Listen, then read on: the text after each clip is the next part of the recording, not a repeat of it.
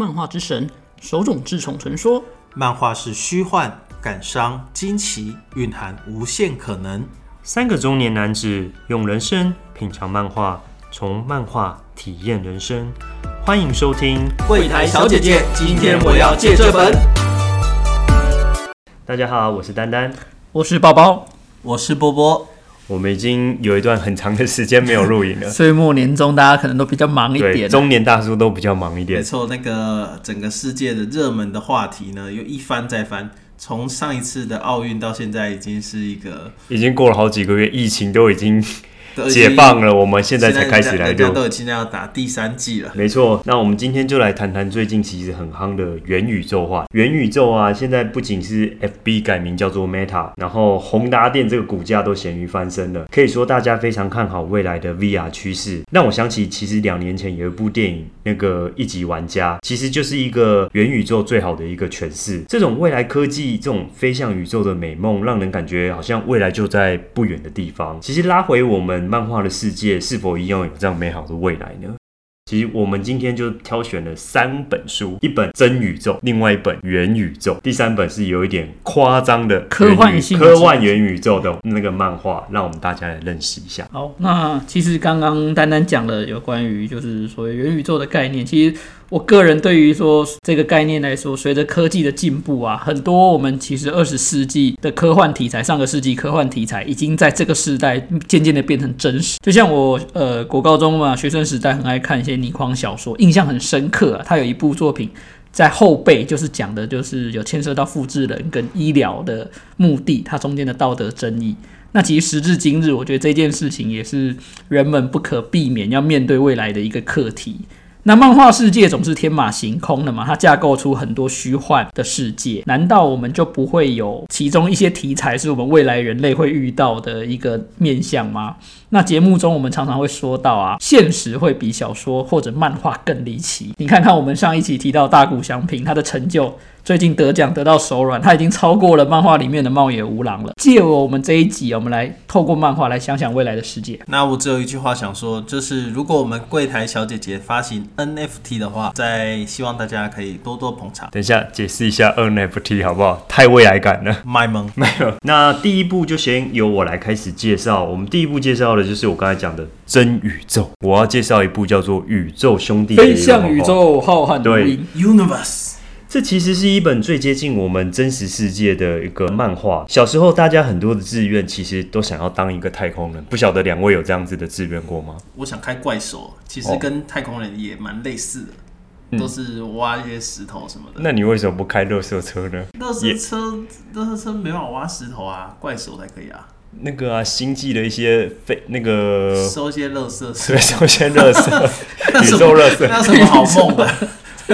那包包有没有什么想想当的小时候愿望？小时候就想当运动员啊，想当皇帝，好吧，好，我小时候有想要光当太空人。第一部呢，我们要介绍的就是《宇宙兄弟》这一部是最接近我们真实的世界。小时候大家其实很多人愿望都想要当一个太空人，我就是其中之一。我会想当太空人，其实是每次以前书上面都会讲到，就是一九六九年七月二十一号，阿姆斯特丹，哎、不啊，说不好意思，阿姆斯壮，阿姆斯壮在月球踏出他的一个小步，却是迈向了人类的一大步。这个故事其实还蛮深深影响到当时的我，还蛮震撼的啦。丹丹，你今年贵庚啊？竟然会这个跟得到书上面都有教啊，你是看直播吗？不是啊，我不是，我只是从小学或是电视上面的书，哦没有真的去看到了。失禁了。一九六九还没有出生。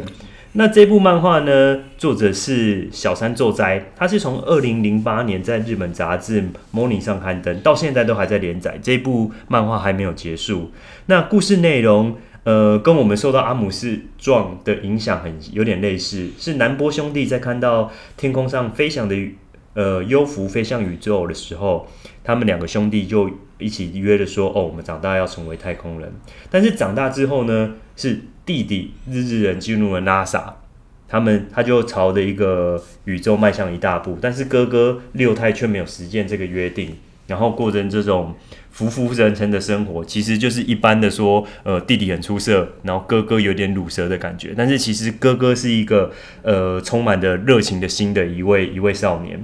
后来他收到了 JAXA，它其实就是日本的 NASA 寄给他一个包裹，里面的内容呢是邀请他去做太空人的选拔。这个其实是他母亲帮他寄到那边的文件，同时他也开始展开他的一个太空人的梦想的故事。那在看这部《宇宙兄弟》的时候，我觉得最吸引我的内容是说，就是哥哥六太要去参加太空人训练的故事，因为我们平常人根本不会知道。诶，当一个太空人到底需要怎么样的条件？太空人要做怎么样的训练跟培养？那我觉得印象中最深的一幕是他们会用，他们会比赛，他们一边跑步机，然后一边就开始算数学题目，可能六乘三乘二乘一加十，然后你就要马上回答。其实太空人好像最重要的就是说，你可以一心多用。我觉得有趣的就是你你在看那个剧情的时候，你会发现说，诶，这种考验或这种训练真的是。太空人的训练吗？怎么感觉好像有有时候感觉好像好又好像有点儿戏，但其实它背后的它的逻辑。比如说，他可能会要你去做那种很像类似科展在做的那个火箭啊，然后做那火箭之后，然后你你降落之后又要想办法，就是让那个火箭载着那个呃自动驾驶的那个机器尽尽可能的接近那个目标。那这整部漫画，它其实设计的时间轴，其实在不远的二零二五，其实距离我们现在大概四年之后就会发生的。那我觉得，呃，在这部的故事最有趣的地方，其实这部已经快要到尾声了，因为我看到了一幕非常感动的一幕，我可以爆雷吗？请爆。好，就是兄弟俩在月球上面相遇，这根本可是热血漫画的设定才会出现的。它内容就像刚刚楠楠讲的，非常的热血。他在故事的叙事结构里面穿插很多小时候，呃，他们遇到了什么事情，然后定定了他们未来要成为太空人发展，然后一些呃每个人的人物的侧写都是非常的呃不同，每个人物的角色都很独立，都好像跃然于纸上一样。就像某些太空人，他可能他参加太空人的考试，来自于家庭的压力。来自于呃父亲的压力，但是他最后去选择了他没有走上太空人这条路，但是他还是选择参与。他的目标就是我要让父亲证明我有能力，我有能力去做到，但是我要反抗你。这些小人物他的心境的转变，我觉得是这部呃漫画里面很值得一看的。不是只看男主角说一路往成功，而是很多的小人物，他们不管是成功或失败，但是他们都有达成他们心中的那个梦想。哎，我突然想到一件事情，你们知道是不是考机师也要做类似的、类似的活动？我怎么好像听过人家说，考机师的时候你也要踩一边手拿着三角什么平衡仪，然后一边在算数学题目。你没有听过这种说法吗？你有你有类似的机师你要你要扣号那个吗？扣号你扣号机师吗？没关系啊，我只是想说，机师是不是跟宇宙、宇宙、宇宙太空员的训练是有一点相同的？OK，那我们拉回，因为刚刚讲到比较多剧情层面的，那因为毕竟看漫画嘛，看漫画我们要看一下它的画风啊，它的分镜结构这个部分，我们拉回到这个基础基础的层面。因为小，这是我第一次接触到小山周哉老师这个他的作品。那其实我在一开始看的时候，诶，我蛮惊讶的，因为整个作者他的画风是比较洗练，而且圆润清爽，整个画面是比较明亮，整个那个分镜的。掌握度也很好，看起来很轻松愉快，不会会让你想要一直看下去，一直看下去。而且他的画风要说，我觉得应在乍看之下，直接让我联想的是那个浦泽直树，二十一世纪少年跟怪物的作者嘛。那后来我看了小山老师他的官方网站上面也说，他受影响的漫画家里面，他把浦泽直树放在第一位。整体来说是画风非常容易阅读的一部一个作者跟一部作品。过去呢，大家应该都比较常接触的是，呃，已经上太空的这样子的题材，比如说像我记得有以前有一部叫做《YAT 安心宇宙旅行》，它就是说，当这个宇宙旅行已经变成那种旅行社的一个形式的的故事。那又或者是说，像比如说像《钢弹》里面也有提到，就是呃，比如说宇宙殖民的问题啊，或者是说当人类可以用这个太空电梯上那个太宇宙的时候，但是呢，就是到底要怎么样才可以上宇宙？这种科学的东西有时候都枯燥，可是你要怎么把它弄得很好玩？因为它应该是蛮有趣的东西啊。那我觉得宇宙兄弟就是他很棒的做到这件事情。接下来我们介绍一部真是元宇宙的题材，这部叫做《Overall》。那我们由波波帮我们介绍一下啦。好，那其实关于这个元宇宙呢，相信大家目前都是一头雾水，但是又仿佛知道些什么。那我觉得像透过这个 Overload 这样的一个剧情呢，或许可以帮助大家对这个元宇宙有一些想象。那这 Overload 剧情呢，其实就是一款曾经席卷游戏界的网络游戏，叫做《世界树》。那它营运十二年之后停止了一切的服务，然后其中呢有一个非常非常喜欢这个游戏的普通上班族，他在游戏里面昵称叫飞鼠，他在那个营运结束的最后一刻呢，来到这个游戏中曾经名噪一时，然后让这个飞鼠担任会长的强大工会。那他进入之后，然后来进行这个最后巡礼，结果在等待营运结束的时候呢，他发现哎。我没有登出这个游戏，而且这个工会里面的 NPC 还拥有自己的的思想，好，那如同活人般的活动起来。那我觉得这个 Overload 它比较有趣的地方是，它选择是一个不死族，所以它看起来其实是一个蛮可怕、蛮蛮有威严的一个骷髅魔王这样子。跟那个元宇宙相关，当然就是它是从真实的世界里面，然后进入到这个啊更美好的这个虚拟的空间里面。那我觉得其实这一类的漫这类型的漫画在以前其实很少，我觉得是近十年来说科技的发展才带出这样子的题材。而且我找了一下，其实现在相关这种元宇宙相关的题材都是以轻小说为主，像是说《刀剑神域》啊、《记录地平线》、《加速世界》这些比较符合 AR 跟 VR 的话题。那 Overall 我觉得它是充满一个游戏游戏。呃，比例很重的一个漫画，它不管在人物、种族、世界、道具里面的一些刻画跟描述，其实就你感觉是你是在玩一个游戏。其实对我在读这本这个 Overload 的时候，我觉得它有一个很值得大家去赏析的地方，就是它相对于很多类似这种 RPG 类型的题材。它里面的关于这个种族啊，或者是职业等等的一些相关的，甚至是它里面的一些商业行为的一些设定，那其实它都刻画的非常非常详细。那可能也跟它呃是从这个轻小说改编来有有关系。所以我觉得读读这个 Overload 的时候，你在看漫画，可是你就会觉得说，如果你真的要把它拿去做成一套游戏，好像也是有很多的素材可以马上的拿来用。我觉得看这部呃漫画的时候，我就想到说我在魔兽世界的牛头人，不晓得他过得还好吗？应该已经睡了十年了吧？你有没有去把它登录过？其实我蛮喜欢这部角色的，呃，这个漫画的角色设定。刚刚前面讲的一个有骷髅大魔王，而且战力简直就是最顶尖的，一一一到一开始就是最顶尖的战力设定啊。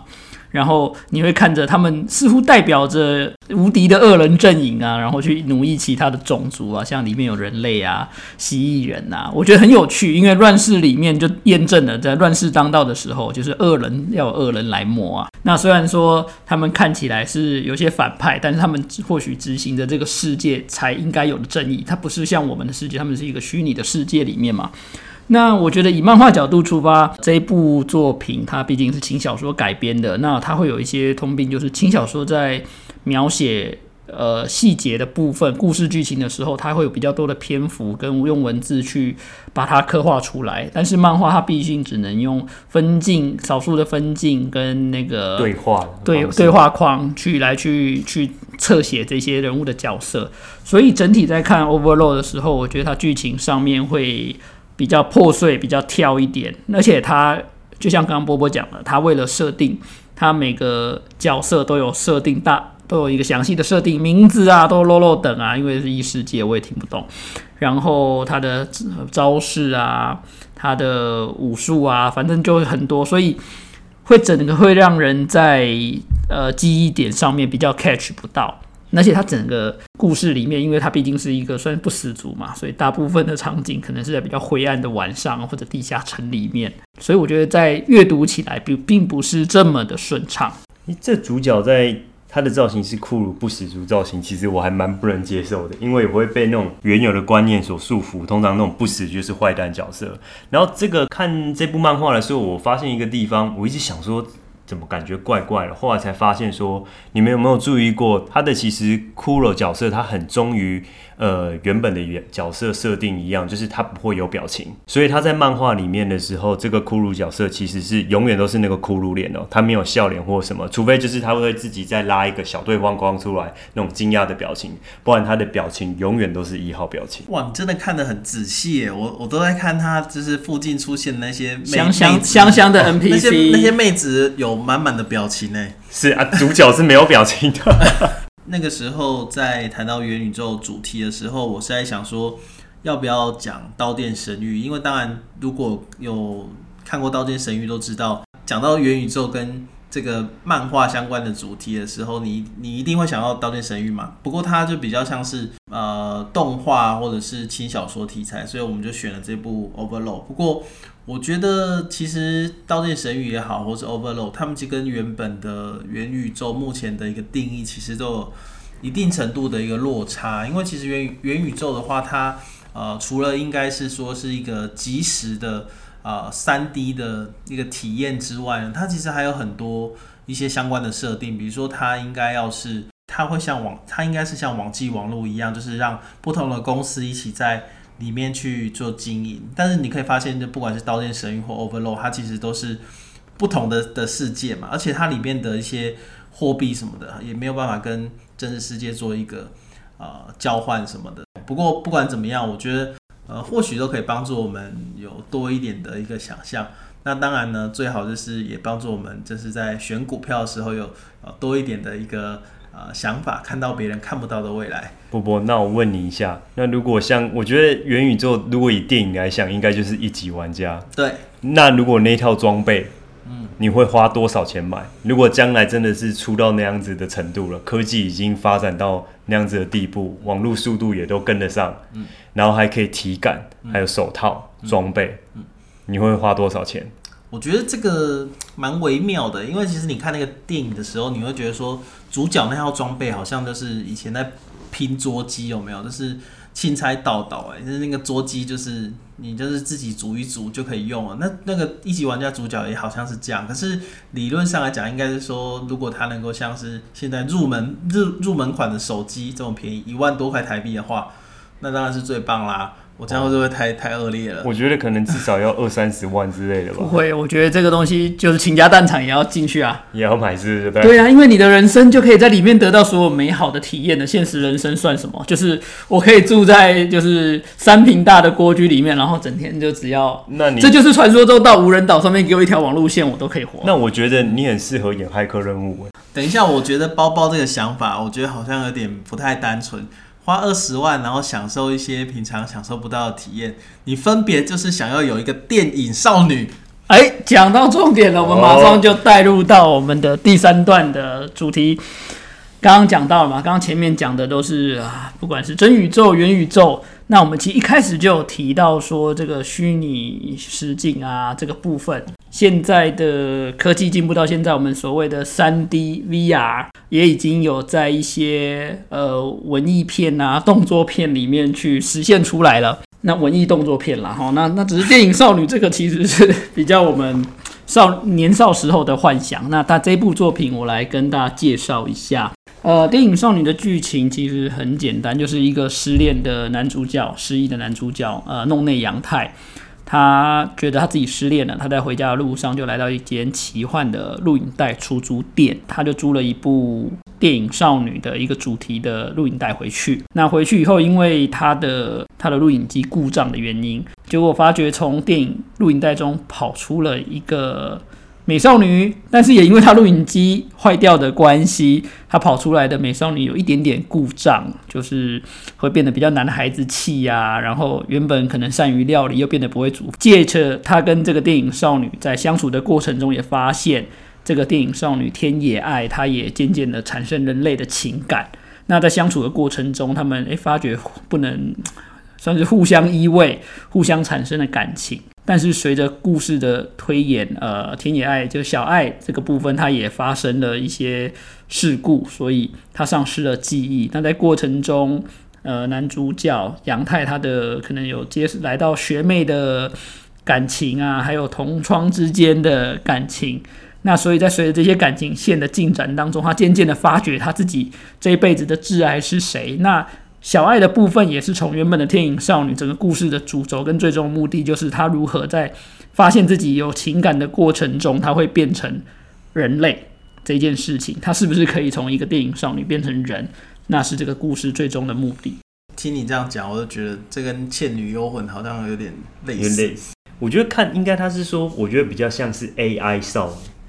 我觉得这部漫画其实，呃，漫画中经营的不是说心灵纯洁人才能看到的录影带组织吗？他们说其实应该是说租借着 AI 的少女。那我觉得说这个是不是未来机器人的阴谋论？你想想哦，利用 AI 机器人的力量，那让男性都爱上 AI 少女，然后最后没有办法繁育下一代。人类，对我觉得不想要生育了。对，所以我觉得这部漫画说不定其实它的最终的阴谋是 AI 的人工智慧在未来，他们回到现代这个世界，然后来摧毁人类，天所以就发出了 AI 少女。空气人形，对，你们，好阴谋论哦！这个是我阴谋论哦。我是觉得说可能有这个这个机会，对不对？你这样回头想一想，如果大家都爱上了电影少女，都是这些 AI 机器人，还会有下一代吗？哦，这个部分呢、其实，在漫画中有提到说，因为呃，小爱她本身其实也故障的电影少女，所以才会产生感情。那他们其实这个电影少女每每个电影少女制作出来的目的，都只是要暂时性的安慰这个可能失恋或者失忆的人，只是一个过渡时期的，不是人。工智慧成长吗？对对，他们其实都是没有感情跟那个，他们当初的设定就是，我就出来安慰，暂时性的替代替代物品，要用完就是什么是安慰？可以用精神上的安慰，或者是其他没有办法生理上的安慰。所以我太阴谋论了，就对了。对，其实这其实呃，这个所谓的里面就探探讨出出来一件事情，就是呃，我们未来的如果所谓的伴侣型的的 AI 或者是机器人这一件事情，它到底需不需要带有感情这一件事？它是要处理到底人类的哪一个部分？我觉得这是一个可值得去探讨说。就像我们在电影里面刚刚伯伯讲到的空气人形，它是讲一个人形娃娃，呃，一个充气娃娃，充气娃娃，对，一时间想不出来。充气娃娃忽然有一个有人类的情感，或者是另外一部好莱坞的电影是我是我是想到那个云端情人云端情人因为我我觉得就是，其实你会发现，你不管在看那个电影少女的时候，你会发现就是说，呃，主角他其实他的心境也是一直一直转换，就他原本很喜欢某个人，可是因为另外一个，比如说电电影少女或者是那个小学妹出现之后。对他的这个无微不至的这个体贴公，甚至是公式，那就会让他就又又觉得心里痒痒的，所以你又觉得其实人类的心理也蛮好操弄，就是假设你今天喜欢某个女女孩儿，可是可能另外一个女孩儿就是有又又想想办法，对，又想办法那个，就是你会觉得其实这种电脑感觉会蛮蛮会做这种事情的，所以你看那个 Scarlet 他的那个。云端情人里面就是一个声音而已，可是他还是把男主角就是对不对？收服的服对对服帖帖是你的喜好，你的填补了他内心的一个空洞空虚。惨了，我发现丹丹露出了恐惧的表情，他开始不信任电脑了。这是太可怕了。可是我想，其实有一个地方，这个漫画里面我觉得很有趣，就是让我拉回到以前小时候记忆，录影带店，这种真的是八九十年代大家共同的回忆。我记得小时候其实还有分什么大袋，然后小袋小，对，然后以前的十八禁都是在一个小房间里面，我只能远远的看，我都不敢进去。然后有个有个帷幕，然后你就不敢不太敢进去，对里面都是一些阿阿北在那边，对，但但当自己十八岁长大之后，那些东西都已经消失了，只能说是时代的悲剧啊。现在是线上少女了，现在已经时代已经进步到串流少女吧？或许现在的状况。那我们这部作品呢、我们来讲一下它的漫画点啦。其实，呃，为什么想介绍电影少女？刚好，嗯，之前就一直想要介绍，刚好今天有这个主题，有这个机会，我们可以有点带点科幻的部分。那呃，这一部算是我的初漫画的初恋啦。其实，呃，年少说八零年代的漫画女神离我比较远一点啦。那在九零年代，其实当时其实充斥着很多的少年的热血漫画的时刻，高光时刻，就像《灌篮高手》啊、《悠悠白书》、《七龙珠》都是在九零年代大火特火的一个漫画。那电影少女的部分是小时候阴错阳差，一个人在顾家的时候，那种电视上有出现动画。那那时候的呃电视的审查的尺度又没有的这么严格，所以当时看到呃全裸的小爱出现在电视上面的时候，真是有点惊为天人。有吗？你是看哪一台啊？没有，就是你是看哪一版的？就是 就是卡通台啊哦，当时的当时的尺度，其实当时尺度真的是比较大，像鲁邦三世啊，像那个三眼三眼少女吧，三三只眼三只眼的的的动画，其实都是非常的尺度这种比较大一点了。那而且后来回头看漫画的时候，就看到桂正和他其实画工绝对是大师级，他在漫画里面的扉页的人物都可以独立出来作为桌布，甚至是我记得我国国中的时候我就把它还印出来护背，有没有当那个偶像的卡一样？那时候迷什么松岛菜菜子嘛，我没这么疯狂就就是会印一些美少女出来放在皮夹里面这样子。那桂正和他其实大家也知道，说后面大家或许比较清楚他作品是 IS，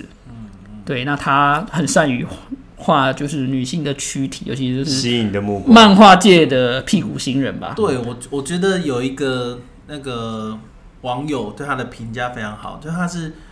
屁屁内裤屁屁大神，就他是真的非常会画这种女女孩儿穿内裤的那个样子。虽然这样讲好像有点有点 A，可是我觉得其实就是他真的是大师手笔，他这是有大师的功力。那比如说像是呃国外，我觉得跟他很类似的有一个呃意大利的这个情色漫画画家，他其实也是专门很会画这种女性的这个曲线。那只是说，我觉得桂正和他有趣的地方是，他剧情其实是很吸引人的，它不是只有女女生很漂亮或怎么样子而已，它里面有很多科幻的一些成分在里面。哦，那个二分之一 DNA，其实我记得就是我就是在卫视中文卫视中文台的卡通台看到的，当时就觉得惊为天人，就跟你刚才那个时候的类似。对，看电影少女的时候有相同的异曲同工之处。看来桂正和的很多角色都是大家的启启蒙啊对对对以现在的观点来说，其实以八八零到九零年代的恋爱番啊，这当然现在角度来看都是政治不正确，百分之百政治不正确。因为刚刚讲到很多，就男主角他很周旋在众多女主角之间，而且他甚至是有正式交往的，而不是说这种呃后宫选妃的类型。像我们前面提到，所以以现在角度来说，这些都要被封为渣男。但是我不得不说啦，就是这一部作品它是非常的。正统的日式纯爱的王道漫画架构。简单的说，就是男女主角在经历千辛万苦后，而且中间不断的经历分分合合，然后被巧合断发，要告白的时候，忽然就有人冲进来，一通电话打进来，这样子的状况底下，他们最后最后终于可以在一起，全剧终就是这么简单。那中间经历各种的撒狗血的套路啊，而且尤其这这段时间里面，这种作品都会有很苦情的女二甚至女三的出现，然后大家会觉得哦，好同情，好可怜。但最后，其实从一开始的第一集的第一话的第一页开始，你就知道男女主角最后会在一起。我觉得这跟日剧的那个年代、那个时代的都很相似，像什么《东京爱情故事》，大和拜金女，对，都是都是这样子的套路。我觉得跟可能就是日本漫画跟日本日呃影剧界都是这样子的一个潮流。所谓他们的纯爱王道吧。呃，电影少女虽然说刚刚讲的好像是大家的启蒙啊，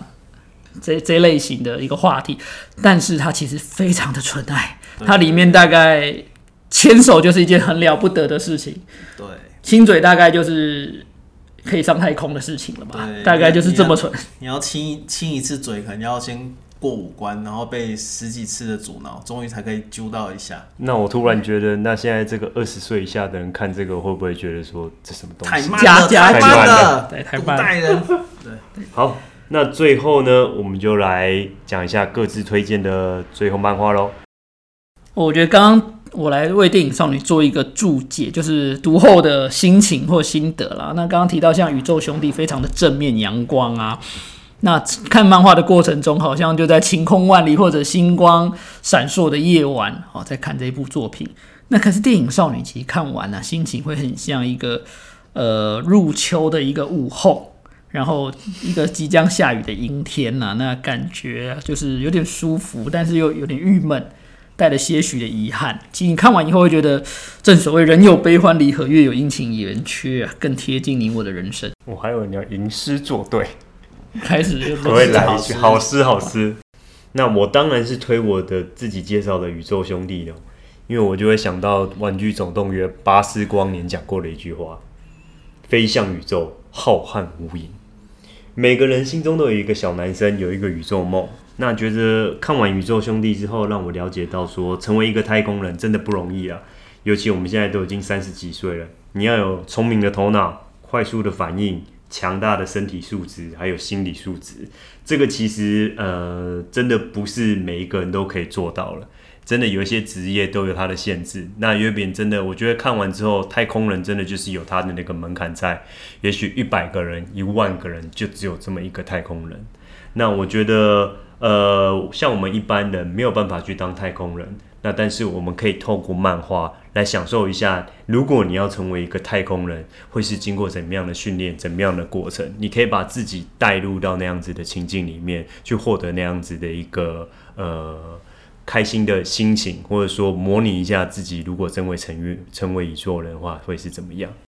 那我觉得，嗯，我会推荐刚刚提到电影《少女》啦，因为。我觉得电影少女是我对未来科技世界的一个期望，因为科技进步就是始终来自于人性，而且要满足人类一个基本的需求，是情感上面的需求。那在目前就是大家越来越难结婚啊，或者找到生命中那么契合另外一半的时候啊，我觉得这是不婚世界单身王老五的一个救赎。加油，川流少女，未来等着你。那我先打个岔，那假设现在有一个电影少女突然的出现。那要一定要跟包包在一起？那他说没有关系，因为我是虚拟的，所以我们之间不会有法律上的问题，也不会有道德的问题，因为我是假的，我不存在啊。但他就一定要跟你在一起，那你会接受吗？来，来者不拒。但是你有法律上面的婚姻存在问题，这样会不会存在于暧昧的关系呢？这个精神上的，那我觉得这时候就回到我们刚刚提到的，给我一套设备，让我就是进到一个虚幻的世界里面。我就需要真实的世界。我有一个朋友说过，暧昧不算劈腿，我一直记得。哇，这是一句经典名言啊！所以你不用担心，而且你又是跟虚拟假的，老婆一定不会怎么样。好，老婆听到这一段呢，其实就是只是一些阿宅对于这个漫画、科幻今天的聊聊天而已嘛，对呀，漫画。那波波，好，其实我原本是想说要这个忠于我的推荐，推荐大家看这个 Overload 啊，因为最近这个元宇宙题材真的是太夯了，大家这个可以搭上这个热潮是最好的。不过呢，我决定要反悔，我还是要推荐宇宙兄弟，因为其实宇宙兄弟就让我想到之前有一部我很喜欢的电影叫做《绝地救援》，那就是在火星上做马铃薯那部片。那我个人是觉得，像我自己在这个三十岁这个这个门槛啊，都已经即将要奔向这个四十岁的时候，那我也觉得说，其实我我们这种时候，就是其实生活慢慢的都已经僵化。那可是我们其实心中还有很多的梦想想要去做。那即使是录 podcast，其实我觉得也是对我们来说也是一个要付出某种某种努力的东西。那我觉得在这种情况之下呢，有一部作品可以让你很轻松的看，带给你欢乐，带给你就是去持续去追求梦想的力量，然后让你永远就看完心情就很好。我觉得是一件很棒的事情啊，所以我觉得就推荐大家这部很不错、很有给大家勇气的的的作品。我要补充一下，我觉得我们三个里面你最有勇气，你即将要去英国当博士。这不是人人都可以办到的事，这其实我非常的佩服你，所以我要想一下，你真的很棒。好，我们在这边也预告一下，那个就是如果呢，这个呃，我的小弟呢能够顺利的出国的话呢，啊，未来我们依然是不会停止更新，我们会用这个线上录音的一个方式，好来这个跨海的在持续的啊跟大家分享有趣的漫画。好，加油！加油！今天就到这边，好，谢谢大家，拜拜，拜拜。